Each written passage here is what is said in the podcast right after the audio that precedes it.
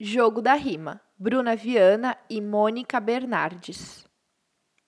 O jogo da rima não tem limite de participantes. Todo mundo que quiser jogar poderá participar. O jogador escolhido para começar será desafiado com uma palavra e ele terá que fazer uma rima em um determinado tempo, que será cronometrado pelos seus oponentes. Se ele conseguir rimar, ganhará 10 pontos e passa-se a vez para o próximo jogador. Se ele não conseguir rimar no tempo, passa-se a vez sem ganhar ponto nenhum. Quem conseguir fazer mais rimas ganha o jogo. Divirtam-se.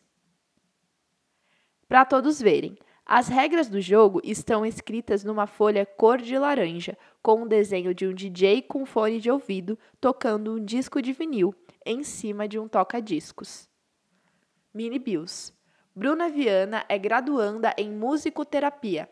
Atua como professora de musicalização em escola de primeira infância, artista educadora e percussionista formada em alguns cursos pela EMESP Tom Jobim.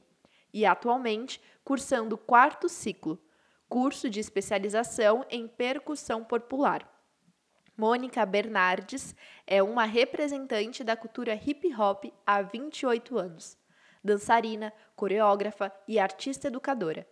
Como educadora, já ministrou aulas na Fundação Casa, diversas ONGs por toda a Grande São Paulo e é artista educadora do PIA desde 2019.